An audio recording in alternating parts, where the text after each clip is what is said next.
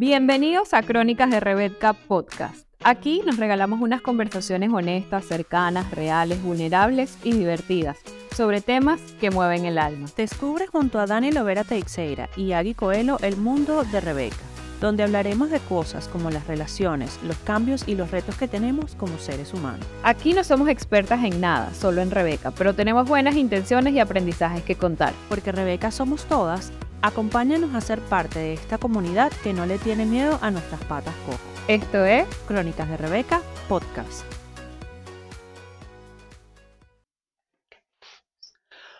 Hola, hola, bienvenidos al Crónicas de Rebeca Podcast. Mi nombre es Daniela Lovera Teixeira y estoy aquí con mi amiga Agui Coelho en el episodio número 12, el segundo de la, de la segunda temporada de Crónicas de Rebeca, malos hábitos que parecen buenos. Este tema fue propuesto por Agui al inicio de la temporada y estoy muy, muy, muy emocionada por hablar del tema porque parece un poco controversial, pero es excelente tema para discutir. Amiga, bienvenida. Muchísimas gracias por estar aquí. ¿Cómo estás? Hola amiga, muy bien. ¿Y tú? Sí, con este título ahí que suena así un poco malos hábitos que parecen, que parecen buenos. Suena un poco confuso, pero la verdad es que es así después de yo reflexionar o en la medida en que uno se va haciendo más consciente de sus hábitos y de las cosas que haces, te das cuenta que, bueno, que a lo mejor algo que siempre pensaste que, que, sí, que es buenísimo, que es lo que tienes que hacer, no resulta ser tan así. Además, por ejemplo, leí un libro que se, se lo ha leído medio planeta, que se llama Atomic Habits, que habla como de la conciencia de los hábitos, o sea, de, de esas cosas que haces todos los días. Entonces yo dije, no, no, no, o sea, hice mucho una inspección, un inventario de mis hábitos diarios y dije, oye, hay cosas que llevo haciendo por mucho tiempo que pensé que me estaban ayudando y, hay que regularlas un poco. Entonces, y creo que ese es un buen lugar por donde empezar. ¿Cómo definir que un hábito es bueno y que un hábito es malo? La verdad es que la mayoría de los hábitos, no todos, porque hay algunos que literalmente sí y siempre nos hacen daño, todos los hábitos tienen como dos caras de las monedas.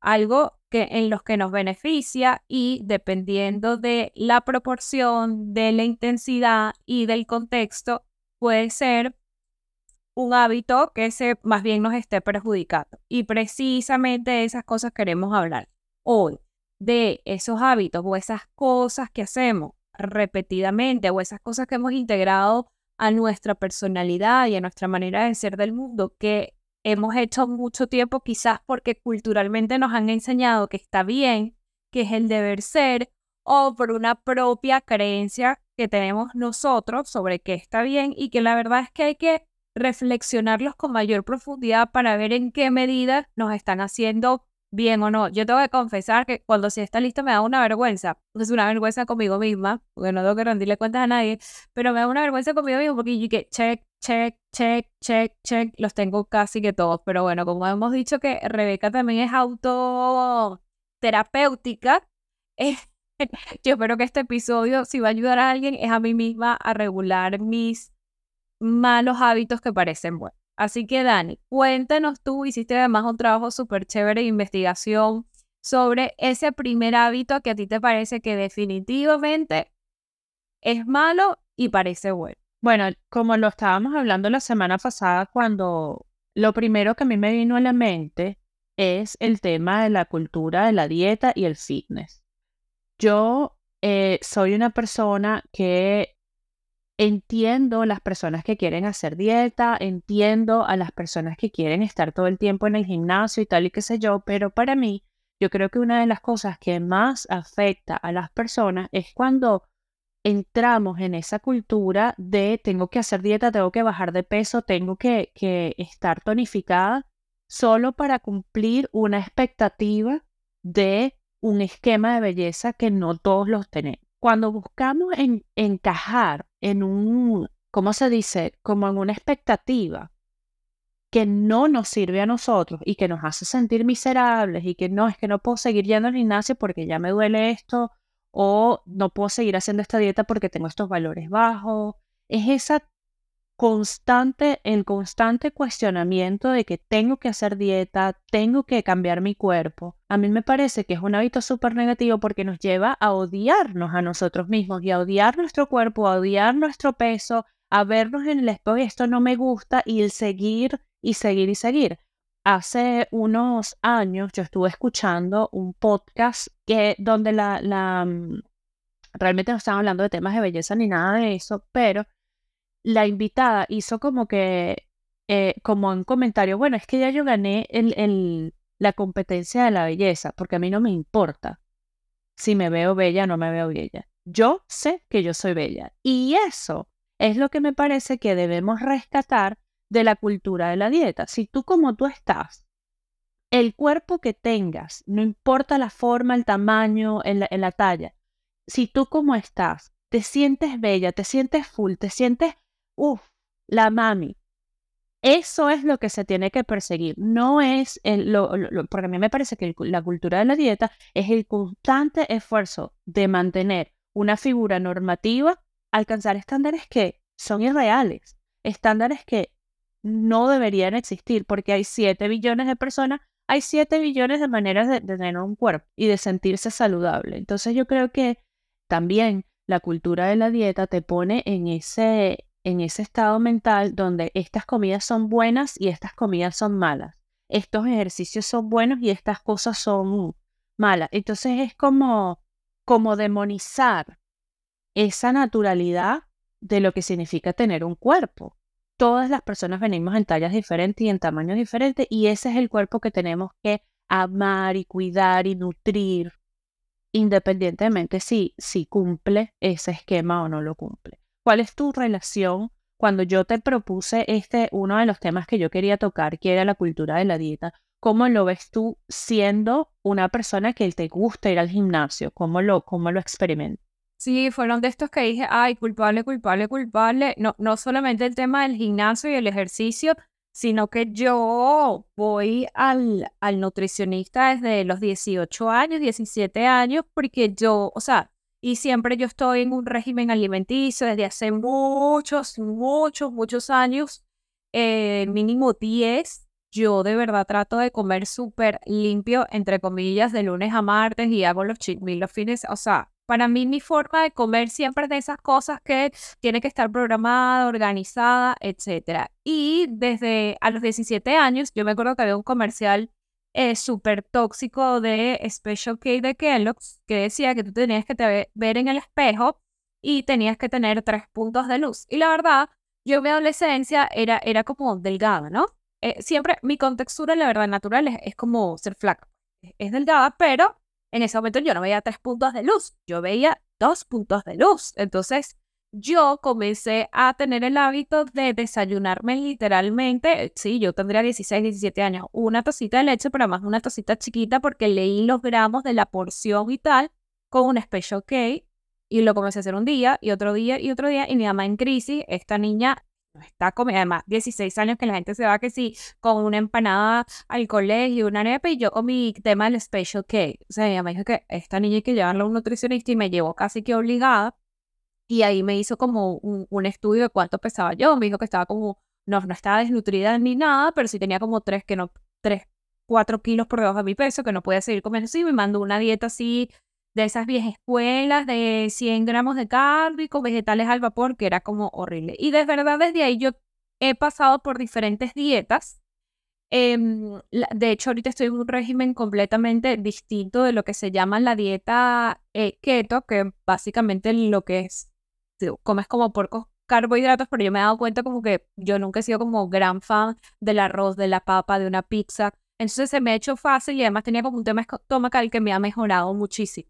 Pero lo que sí tengo que reconocer es que a mí, quizás hoy estoy de mi vida donde con este nuevo régimen donde me siento más relajada, pero siempre me he esclavizado de alguna manera. O sea, siempre el régimen alimenticio, hacer ejercicio, hacer ejercicios de hace muchos años. Yo empecé a hacer ejercicio full full como a los 27 años. Me, me esclaviza full que ayer, o sea, para que vean que todos tenemos nuestras rebecas, yo desde hace algún tiempo también empecé a entrenar dos veces al día, hago las pesas en la mañana, eh, hago como hit en la mañana y cardio en la tarde y he tenido una semana de trabajo súper complicada y no he podido ir o sea, hice el lunes, martes en la mañana, pero ayer no fui todo el día y me sentía tan mal. Y después fue una conversación conmigo interna y decir, bájale dos, o sea, no pasa nada. Si no bajas un día, saliste a las 8 de la oficina, está bien, pero me cuesta. Entonces, ojo, y la gente me lo aplaude. Ay, me encanta tu drive, me encantaría ser tan disciplinado con el ejercicio como tú, tan disciplinada en la comida como tú. Y, y, y creo que es algo donde hay que llevarse la conciencia, porque en mi caso sí, me gusta mi estilo de vida, me encanta, pero también tengo que conversar mucho conmigo mismo para que no me eh, esclavice y para que no me martirice. Así que buenísimo ese punto. Punto número dos, que nos parece un hábito que suele ser como muy, o, es percibido como bueno y no lo es tanto. Es la típica de, es que yo soy demasiado sincero y transparente. Yo te lo tengo que decir porque yo soy demasiado, yo no me, yo, yo soy así, lo, no, hay que ver, y, creo que aquí no me voy a dar, no voy a dar mucho porque es algo con lo que nos podemos identificar todos. A, veces somos esa persona, a veces convivimos con esa persona y que hay delgado límite entre ser sincero y transparente y ser cruel e imprudente. Entonces, que siempre revisemos ese tema de la sinceridad al 100% porque no siempre es bueno. Eso me encanta porque cuando, cuando tú trajiste ese punto al, al, a la mesa, cuando me dijiste, no, es que yo quiero hablar de las personas que son muy sinceras. Yo tengo una, una persona cercana que ella aboga porque no, bueno, yo no tengo secretos, como decía mi abuelita, yo no soy escaparate de nadie. Eso es lo que decía mi abuela cuando yo estaba pequeña.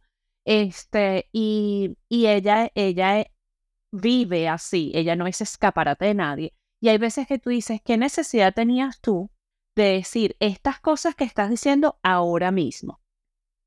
¿Por qué no te esperas dos o tres días para decir las cosas de la manera? Y esta, o sea, yo creo que cuando pecamos de ser demasiado honestos, 100% sinceros o no ser el escaparate de nadie, yo creo que se nos olvida el tema de la asertividad, saber cuándo y cómo decir las cosas sin herir a la otra persona, sin faltar el respeto de la otra persona y respetando tu punto de vista, porque obviamente lo que mucha gente dice es que, bueno, es que yo no, y, y, esta persona me lo ha dicho varias veces, es que yo no te voy a, a endulzar las cosas para que tú las entiendas. Y yo digo, yo no quiero que me las endulces, yo no quiero que me endulces las cosas, lo que sí quiero es que me hables con respeto, que sepas el momento y, y, y la manera adecuada de hablar porque la, sinceridad eterna, o sea, la sinceridad simplemente de que porque yo quiero ser sincero y te lo voy a decir en la cara, eso no es bienvenido. A ver, todos, como tú dices, todos hemos pecado esto en algún momento, algún momento hemos sido excesivamente honestos con alguien, en algún momento alguien ha sido honesto con nosotros, pero también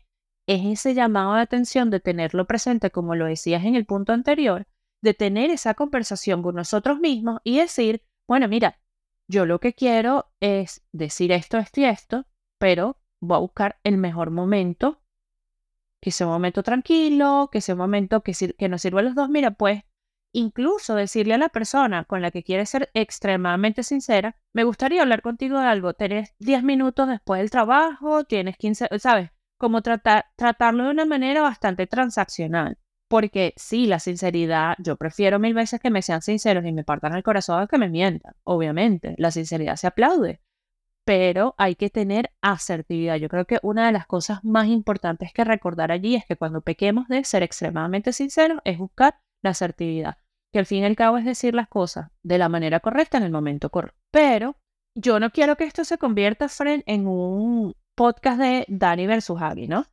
Sin embargo, el siguiente punto que traigo a la mesa es la necesidad de mantenerse ocupado, que tú pecas de eso todos los días de tu vida. O sea, es esa... Eh, y, lo, yo cuando, cuando estaba conversando con mi amiga Mary de esto, yo le dije, ¿sabes estas personas que se quedan hasta las 7, 8, 9 de la noche porque el jefe se quedó hasta las 7, 8, 9 de la noche? el que más se queda es el que más trabaja. Yo siempre he pensado, y ya a ver, ojo, yo también he pecado de eso. ¿Te acuerdas en el 2018 cuando yo me quedaba hasta las 8, 9 y media de la noche porque tengo que trabajar, tengo que trabajar, tengo que trabajar? Yo creo que esa necesidad de ser productivo nace de, de again, una, un estereotipo social que es el que más productivo, es el que más trabaja, el que más éxito tiene. Cuando tú te das cuenta de que tú le estás dando tanto tiempo a tu trabajo y cuando te das cuenta de que le estás dando que más peso tiene el trabajo con el resto de las cosas, tú te empiezas a preguntar, bueno, ¿cuál es mi rol fuera del trabajo? ¿Qué fue lo que me pasó a mí? Cuando yo me di cuenta que yo estaba ocupando todo mi tiempo en el trabajo, era porque fuera de mi trabajo no tenía una identidad, no tenía algo que me distrajera, no tenía cualquier otra cosa. Y decía, ah, ok, entonces yo necesito quitarle tiempo al trabajo y darle tiempo a Daniela y buscar ese, digamos, ese balance con lo, con lo que es el, la vida y el trabajo. Porque los trabajos van y vienen, pero vida tenemos una sola, ¿sabes? Y, y, hacer cosas que nos dan nuestro bienestar, nuestra salud física, eso es lo que, lo que tenemos que poner en, digamos, en, en mayor foco, ¿no? A ver, again, esto no es nada contra tuya, pero amiga, cuéntame de tu workaholismo. No, tranqui, que además tengo todos los hábitos malos, eh, malos que parecen buenos tuyos y los míos también. O sea, no digo que tenía como check en todo. Sí, en efecto, yo peco de esta necesidad de estar ocupada todo el tiempo de mi personalidad y es algo en lo que he reflexionado mucho y por ejemplo yo he detectado dos cosas. Primero, creo que hay un componente cultural familiar. Yo soy hija de portugueses, inmigrantes portugueses, donde el culto al trabajo es como lo más importante. O sea, yo crecí en una casa y no eran nada más mis papás, eran mis papás, mis tíos y todo mi ecosistema familiar que tenían negocios propios y vacaciones las tomabas una vez al mes, o sea, esta cosa, y mi mamá siempre decía como la descripción, es que los venezolanos sí pueden celebrar fin de año y tal, nosotros no, o sea, mi papá 24 y 25, bueno, los 25 sí cerraban, 24 y primero eran los días que más trabajaba, llegaba tarde la cena de Navidad y nadie lo cuestionaba porque sabía que eran los días en que más el negocio estaba facturando. Entonces yo vengo de una cultura familiar donde el estándar de ser flojo está como por los cielos, o sea, hay una cultura excesiva hacia el trabajo y, y, y yo dije, eso parte de mí viene de ahí, o sea, yo soy portuguesa y los que forman parte de la comunidad venezolana sabrán que, cuál es este código de un inmigrante portugués dueño de, de algún negocio. Y por otro lado, también yo soy muy ansiosa y obviamente el estar en actividad me permite canalizar esa actividad. De hecho, para mí, una de las peores maneras en las que me, tú me puedes castigar es una tarde de Netflix. Ok, una hora de Netflix, that's fine. Dos horas de Netflix, pero, y de hecho es como de las, o sea, eh, Miguel, mi esposo, dice, o sea, es una de las cosas en las que más nos cuesta coincidir, porque Miguel sí puede estar echado todo un día, PlayStation, televisor, y para mí eso es una tortura. O sea, yo tengo que salir, voy al centro comercial, no, no, por eso a mí uno de mis hobbies es la cocina porque la cocina es estar ahí haciendo algo con las manos. Entonces, sí, es bien importante, mis amigas me han llamado a la reflexión porque una vez más, por lo general más bien es algo que la gente me aplaude, pero sí es un hábito terriblemente malo porque como lo decías tú, Dani, para tener el equilibrio, el factor descanso y el dedicarse por periodos a no hacer nada, a contemplar tu existencia, es fundamental para mantenernos sanos y funcionales. Así que, culpable.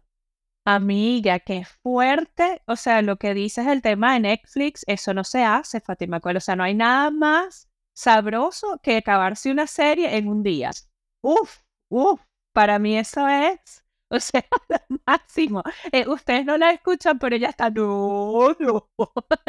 Lo que te quería decir allí, y, es algo investigando este tema de, de, la necesidad de mantenerse ocupado, y lo que tú dices, eh, eh, relacionarlo con el tema cultural, yo encontré en mi investigación que el, tratar de mantenerse ocupado constantemente está relacionado con el trauma infantil, que, que te lleva a querer todo el tiempo estar ocupado. Por eso mismo, que quizás cuando estábamos eh, pequeños nos decían, no seas flojo, párate de, la, párate de la cama, tienes que hacer esto, deja la flojera, deja la flojera, porque en mi casa también era así.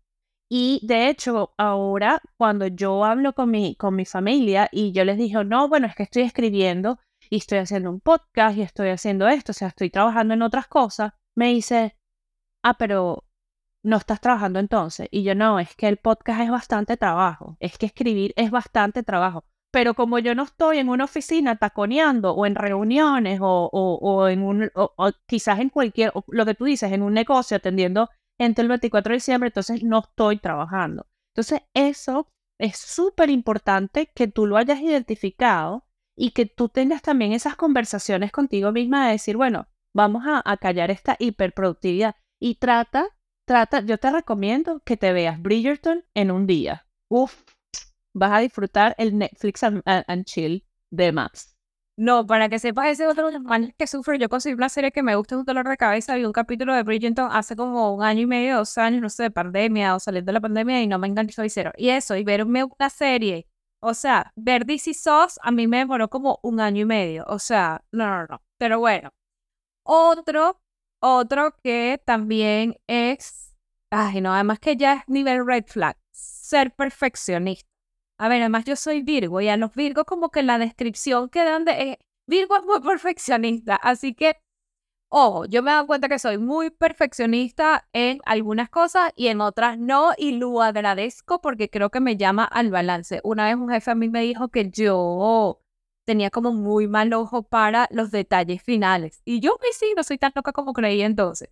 Entonces, este tema de ser perfeccionista, además, por favor, y tú que estás en el chat, dejen de decir eso en una entrevista de trabajo cuando te preguntan cuáles son tus debilidades. Tremenda red flag. O sea, ser perfeccionista no es algo bueno, no es algo chévere. Una jefa una vez me dijo algo que a mí se me grabó en la cabeza y es que lo perfecto es enemigo de lo bueno. Así que revisemos este tema de ser perfeccionista, que creo que en algunos casos también es una excusa para la procrastinación. Es como que no, es que no he podido terminar de ser, porque es que yo soy muy picky, yo hasta que no esté perfecto, no, no, es mucho peor el que no sale y el que no se lanza al que esté esperando las condiciones perfectas. Entonces, si sentimos que sufrimos de esto, revisémonos porque además, que es algo que me pasa a mí con, con mis partes perfeccionistas, le pones una carga inmensa a los demás, a los que te rodean, a los que hacen comunidad contigo, ya sea laboral, ya sea en tu casa, o sea, este, este llamado a la perfección es súper, eh, súper tóxico. Y también es una carga inmensa para uno mismo y también con los reclutadores quedamos como unos losers. Dejemos de decir que nuestro peor defecto es que somos muy perfeccionistas. Qué bueno que mencionaste el tema de los reclutadores, porque yo como ex reclutadora, ya yo me identifico como ex reclutadora. Yo como que si yo en mi vida voy a reclutar otra vez.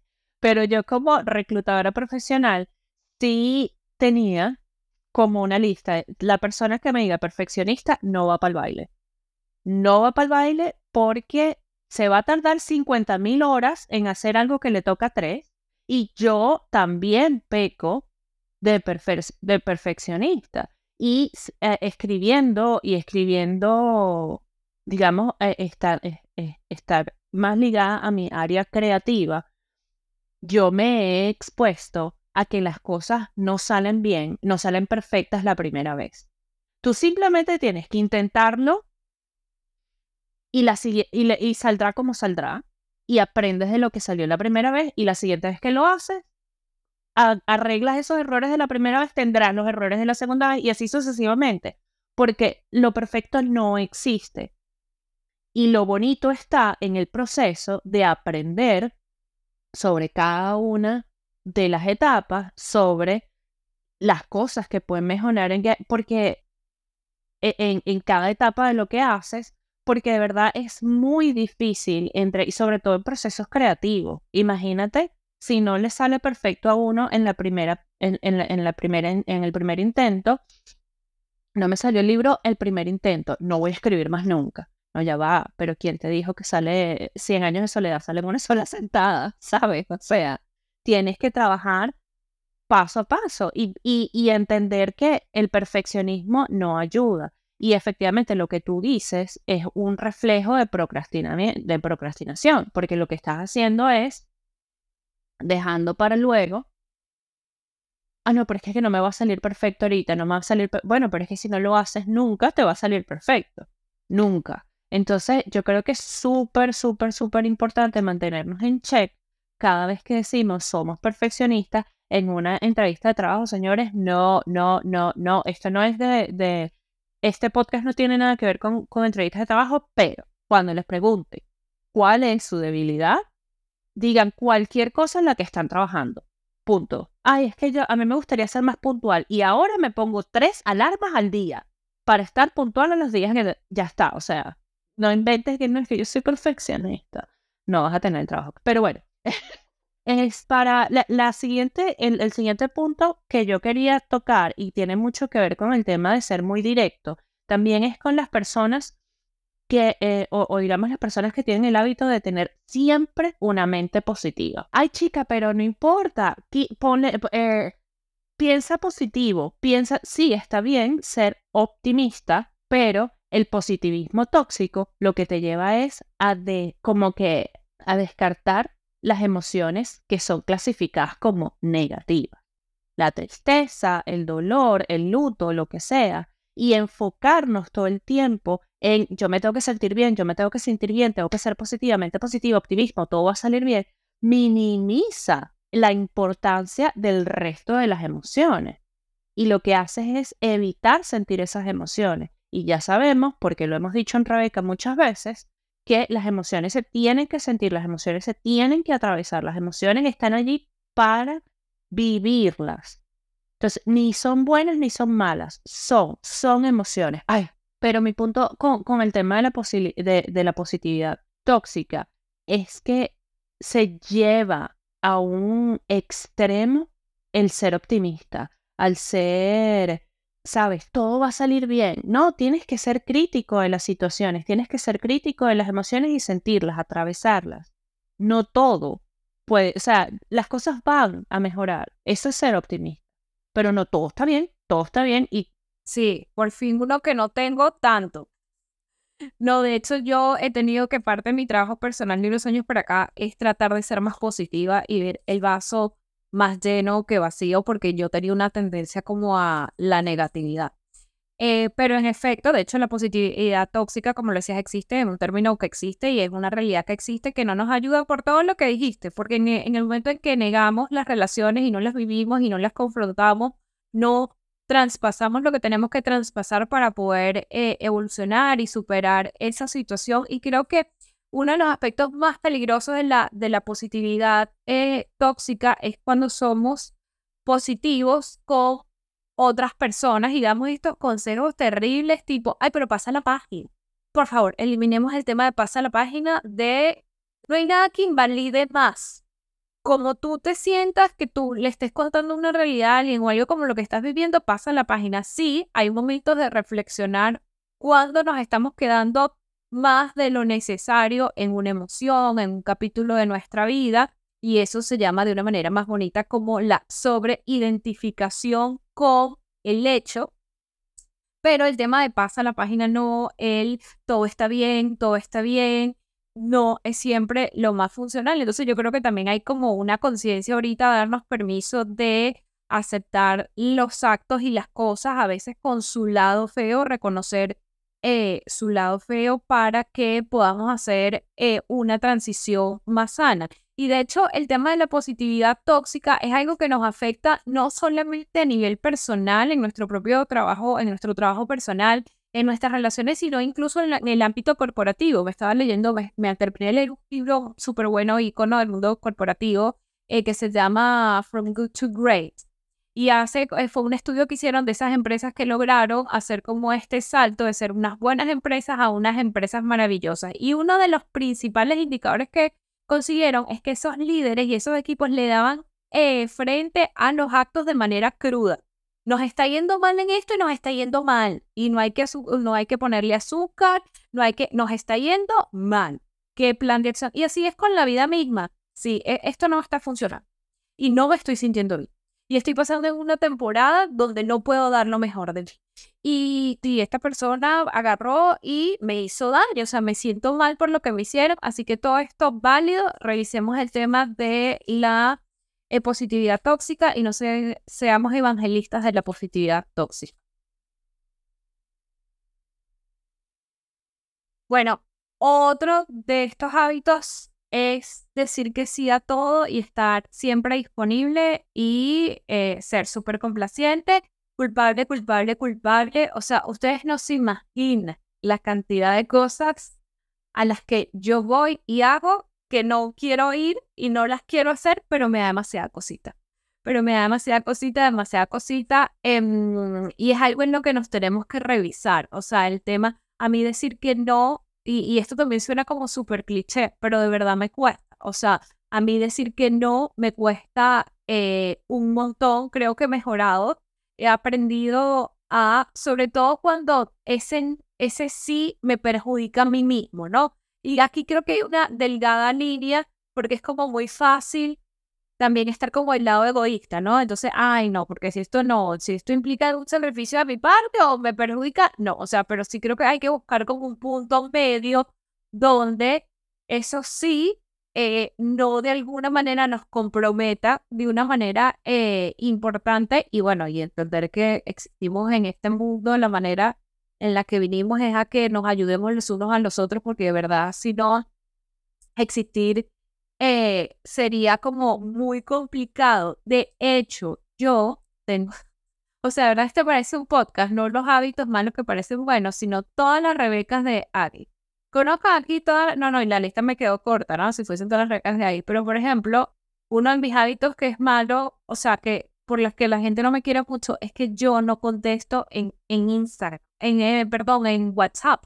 O sea, yo tengo en mi WhatsApp hoy al día 25 conversaciones sin abrir, la gente me escribe, los dejo en azul, y yo reflexionar, menos que sea mi jefe. O sea, mi jefe, a mi mamá la dejo horrible, Miguel Cas me dice la otra vez, te voy a bloquear, o sea, te voy a bloquear porque ya de verdad, o sea, explorando mucho de dónde me venía como este tema con el WhatsApp, me di cuenta que me surgió a raíz de la pandemia y es como un copy mechanism con el tema de la ansiedad social, porque en pandemia WhatsApp era tu única comunicación con el mundo, o así me pasó al menos en Panamá que estuvimos ocho, ocho meses. Entonces era WhatsApp, era algo pidiendo, alguien pidiéndote algo, ya fuese hola, ¿cómo estás? ¿Cómo va tu día? ¿Cómo vas llevando la pandemia? Hola, por favor, algo del trabajo. Entonces la demanda era que entonces yo he desarrollado esta relación con WhatsApp de, o sea, me genera como ansiedad, es que sé que voy a tener que resolver algo, sé que voy a tener que dar una respuesta, no tengo el tiempo ahorita, lo dejo para después.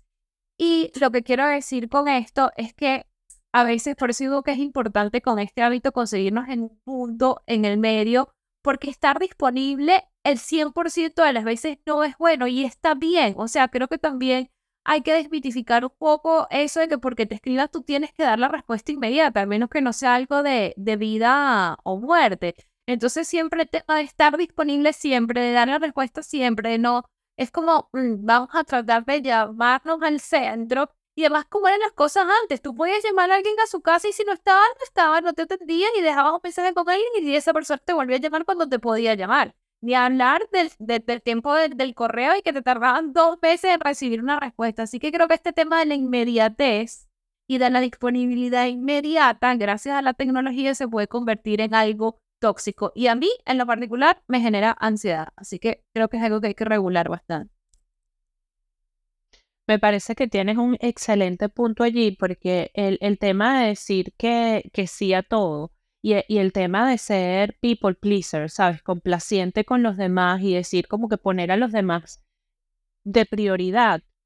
Y decir, no, pero es que yo tengo que hacer esto, me duele la cabeza, pero yo tengo que hacer esto por Agui porque ella me lo pidió. Bueno, pero si tú le explicas a Agui que tienes un dolor de cabeza, yo creo que ella te va a decir, no te preocupes, déjalo para mañana. Como tú dices, si no es debido a muerte, yo puedo decir, mira, en este momento no puedo, me siento de esta manera, o ¿sabes? Ser totalmente sincero. Yo tengo un ejemplo, una de mis más cercanas amigas sufre del tema de decir que sí a todo, pero todo el tiempo. Ese sentido de que les debo algo a alguien, entonces tengo que decirles que sí por siempre y para siempre porque me ayudaron de alguna manera u otra. Y yo creo que poner los límites y poner esa, esa, esa, mm, esos boundaries, esos límites y decir, bueno, mira, sí te puedo ayudar, pero no mañana. Te puedo ayudar tal día que estoy libre. ¿Te funciona o no te funciona? Quizás empezar por allí. Le, sigues diciendo que sí a las cosas que quieres hacer, pero cuando te conviene a ti. Y así empiezas a priorizarte tú y tu, y tu, y tu eh, ¿cómo se dice confort? Y tu confort, al, en lugar de, de, hacer cosas que no quieres hacer cuando no las quieres hacer o cuando no tienes el tiempo y estar con gente que no quieres estar. Eso también eh, eh, te, te, te, trae, te genera así como que, uff, te pone como de mal humor y no sé qué, y empiezas a tenerle aversión, como tú dices, al contactarte con gente. O sea, tú y yo, si no, si no, si no hablamos por WhatsApp y no nos llamamos, no nos vemos nunca.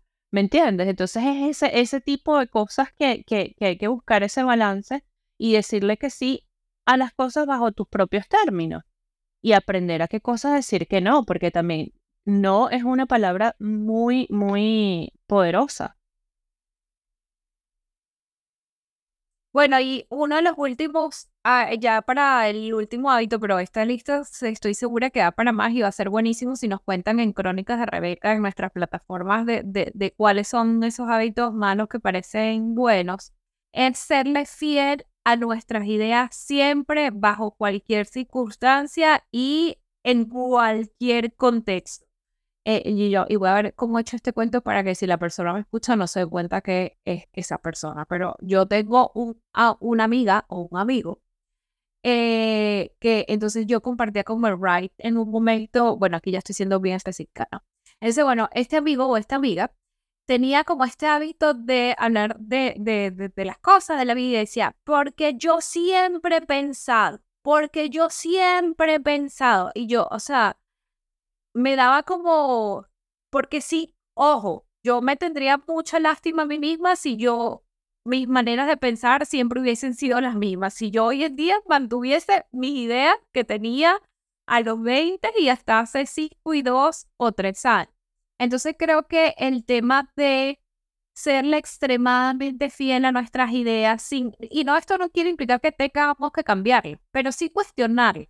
Eh, constantemente, en la medida en que uno va como medio aprendiendo más por la vida, pues al menos lo que me pasa a mí, porque yo era una persona, eso que a, los principios de, los, de mis 20, bueno, no, creo que toda esa década, mis 20, uff, ¡ah! yo era pesadísima con mis ideales, o sea, era pesadísima, amarradísima, casadísima, con ideas bien, bien extremas de las que hoy digo hoy. O sea, gracias a Dios que las reflexioné, las cuestioné y que hoy han evolucionado. Ojo, no, no, sé, no soy dueña de la verdad y no sé si ahora mis ideas son mejores que las del pasado, pero al menos a mí me hacen ser más funcional y me hacen ser más feliz. Entonces el tema de ser de siempre fiel a nuestras ideas, creo que también es un hábito que pudiese pasar, oye, esa, esa persona es muy consistente o muy leal o muy... y pudiese estar encubriendo cosas, otras cosas que no nos dejan evolucionar, porque cuestionarnos eh, todo el tiempo las, cómo vemos nosotros la, la vida o las maneras que, que, pensamos y las ideas que perseguimos. Creo que el ejercicio de cuestionarla hace que nos expandamos eh, mucho más. Tal cual. Yo creo que eh, allí sí yo levanto la mano y digo, hola. yo sí tengo, yo sí soy muy fiel a veces a, la, a, a, mis, a mis ideales y mis eh, y, las cosas que yo creo que son verdad. Y una parte de mi vida, cuando dejé de hablar de, con gente, dejé amistades de lado, dejé de salir con personas porque pensaban diferente o porque no se adaptaban a lo que yo pensaba que era correcto o lo que para mí era ideal. Y ver esa... A mí me ayudó mucho el emigrar y ver la diversidad del mundo como extranjero. Me ayudó muchísimo porque un momento cuando yo salí de mi zona de confort y de, y de lo, que, lo que a mí me parecía normal, por decirlo entre comillas, yo me di cuenta que el mundo es tan diverso, el mundo es tan distinto, hay tantas maneras de ver y hacer las cosas que cada quien hace lo que realmente les sirve, ¿no? Y, em, y eso fue lo que me ayudó a seguir con mis ideales y lo que yo creo que son mis valores, pero dejar ese, esa, esa predica, ¿sabes? El ser como el predicador de, de, de los valores que, que, yo, que yo tengo o de mis ideas y decir como que yo tengo la verdad. Yo siempre, es que las personas que pensamos así somos las personas que somos correctas. No, no, no, no, no. No, no, no. Aquí cada quien es libre de hablar como quiera, de, de pensar lo que quiera. Yo pienso esto y yo vivo por aquí. Si tú vives por aquí, también chévere, vivamos juntos. Si no, mira, muy tu problema, ¿sabes? Y, y, y no juzgar a las porque eso es lo que me pasaba a mí muchísimo. Y yo trato de, de llamar mi atención cuando, cuando veo que todavía lo repito. Juzgar a las personas que piensan diferente solamente porque piensan diferente. Eso es tan injusto, es tan arrogante. No, Daniela, tú no puedes juzgar a nadie porque piense diferente a ti. Esa persona tiene sus valores, sus esquemas, sus creencias y tú tienes que respetar eso. Entonces, creo que es muy, muy importante llamarnos a, a, esa reflexión. Y bueno, ya un poco para concluir, yo quería em, como que llamar a, la reflexión, sobre todo, de cuestionar los hábitos que mantenemos y como lo he dicho antes en otros podcasts con otras cosas, que esos hábitos estén a nuestro servicio, que siempre nos, nos tengan como prioridad y, y, de una manera sana, de una manera balanceada, que, que nos permita priorizar nuestra salud física, nuestra salud mental, nuestra estabilidad emocional, siempre buscar esos hábitos que nos hacen mejores personas sin esclavizarnos, como decía. Esa palabra me gustó, eh, porque eh, eh, sí, sin, sin martirizarnos y, esclavizarnos a, un hábito, es que si no lo hago, algo va no, nada va a pasar. Si tú no cumples con una de las tareas que tú tenías para ese día, las puedes hacer mañana, mañana tienes tiempo, no pasa nada. no pasa absolutamente nada. Entonces yo quería dejar esa, esa reflexión allí, que siempre los hábitos y las cosas que, que, hagamos como en el día a día, que sean de ser, para servicio nuestro. Sí, y eh, yo creo que los hábitos es de las cosas más difíciles de llevar a la conciencia porque son los que, y por eso son hábitos, los hacemos en su mayoría en piloto automático, pero realmente nosotros somos lo que nuestros hábitos construyen. O sea, si no lo han hecho, por favor, léanse hábitos atómicos, o sea, que por algo creo que leí que había sido como el libro, ha sido el libro más vendido de la década y es esos libros a los que les gusta este tipo de lectura que realmente si sientes el antes y después de leértelo. Y creo que el mensaje principal es la conciencia sobre nuestros hábitos y eso que haces todos los días va haciendo para lo bueno y para lo malo, va haciendo una bola de nieve que define la persona que eres, ¿no?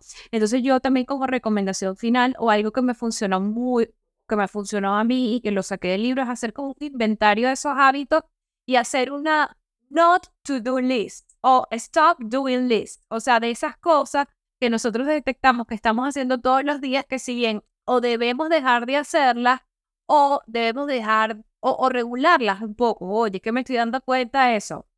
Y aquí son los hábitos que, que a lo mejor sí son y que, que no son del todo buenos. O sea, si es que me estoy lanzando, no sé, tantas horas de redes sociales al día, bueno, entonces voy a tratar de eh, regularlo.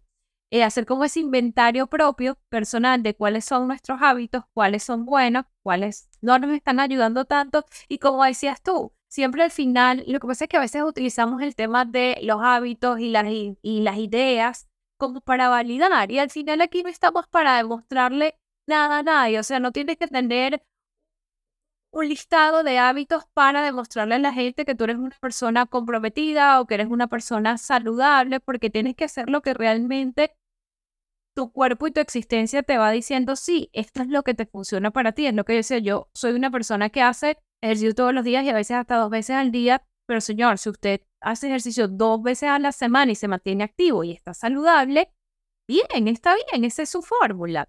Entonces, nos parece que, bueno, el tema de los hábitos es bravazo, que da mucho para hablar y estoy seguro que vamos a poder tener una conversación súper chévere a través de nuestras plataformas y se las recuerdo antes de despedirnos. Bueno, y las dejamos también en junto a la descripción del episodio con el Rebeca para llevar, que son todos estos insumos eh, de libros, recomendaciones. Daniela hizo unas, unas, les va a dejar unas bien buenas de cómo pueden eh, saber más sobre este tema y es a través el correo electrónico que Dani dilo tú, porque qué, qué vergüenza, yo no bien cómo, no sé cómo se llama bien mi hijo. Este, no, bueno, nos pueden conseguir en Gmail a través de crónicas.rebeca gmail.com. Tenemos la cuenta de Instagram que es crónicas.rebecapod. Y allí nos pueden mandar mensajitos, comentarios, darle like, eh, interactuar con la cuenta nos ayuda un montón, a un montón a crecer, que no se les olvide que en Spotify, en Apple Podcast y Google Podcast pueden conseguir todos los viernes los episodios nuevos de Rebeca. Si le dan a la campana, reciben las notificaciones y lo pueden escuchar a primera hora. También quiero hacerles el, recordatorio de que estamos trabajando súper duro en poner un, a disponibilidad un blog para que ustedes lean lo que nosotras tenemos que escribir, eh, eh, que decir en todos estos eh, de los temas que hemos tocado. Vamos allí a abrir esa plataforma, que es algo que me emociona muchísimo porque es algo que siempre he querido hacer y sé que Fati también lo, lo siente así. Entonces vamos a tener un, un blog que viene pronto. Y bueno, nada, atenta a los comentarios, a las respuestas de las personas cuando le dejemos la preguntita allí de cuáles son esos hábitos eh, que parecen buenos y que no, son, no lo son tanto, que ustedes también tienen, para que no sean látigos solamente para, para y para mí. Y bueno, con mucho, mucho, mucho cariño, eh, de verdad, muchísimas gracias. Me despido. Mi nombre es Dani Lovera Teixeira y Agui Coelho. Eh, este ha sido el episodio número 12 de Crónicas de Rebeca Podcast.